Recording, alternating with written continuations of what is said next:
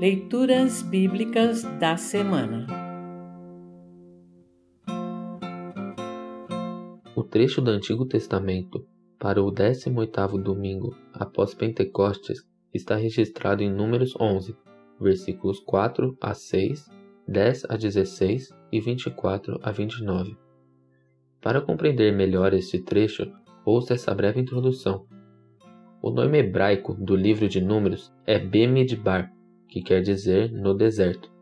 O livro narra os altos e baixos dos israelitas a caminho da terra prometida, Canaã.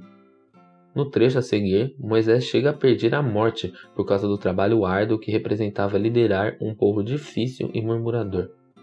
A solução sugerida por Deus foi dividir as tarefas com 70 outros líderes. 68 líderes foram até o tabernáculo, que era uma espécie de templo móvel, e ali receberam uma porção do Espírito que Deus tinha dado a Moisés e começaram a profetizar. Dois dos líderes que não foram ao tabernáculo também começaram a profetizar ali onde estavam. Ao saber disso, Josué queria que Moisés os repreendessem para que parassem de profetizar. A reação de Moisés se parece com a de Jesus no evangelho desta semana, Marcos 9, 38 a 50. Quando João repreendeu um homem que expulsava demônios, mas que não compunham o grupo dos discípulos de Jesus. Nem Moisés nem Jesus repreenderam ninguém, pois viam no que aquelas pessoas faziam um sinal de ação salvífica de Deus em meio ao seu povo. A missão a qual Deus nos chama é tão grande que toda ajuda é necessária e bem-vinda. Ouça agora Números 11, 4 a 6, 10 a 16 e 24 a 29. Números 11, 4 a 6, 10 a 16, 24 a 29. Havia estrangeiros viajando com os israelitas. Eles estavam com muita vontade de comer carne. E até mesmo os israelitas começaram a reclamar, dizendo: Ah, se tivéssemos um pouco de carne para comer, no Egito comíamos quanto peixe queríamos, e era de graça. E que saudade dos pepinos, dos melões, das verduras, das cebolas e dos alhos. Mas agora acabaram-se as nossas forças. Não há mais nada para comer, e a única coisa que vemos é esse maná. Então Moisés ouviu o choro do povo. Cada família chorava na entrada da sua barraca. O Senhor ficou muito irado, e Moisés também ficou aborrecido e disse a Deus, o Senhor: Por que me tens tratado tão mal? Por que estás aborrecido comigo? Por que me deste um trabalho tão pesado de dirigir todo esse povo? Eu não fiz este povo, nem dei a luz a esta gente. Por que me pedes que faça como uma babá e os carregue no colo como criancinhas para a terra que juraste dar aos seus antepassados? Onde poderia eu conseguir carne para dar a todo esse povo?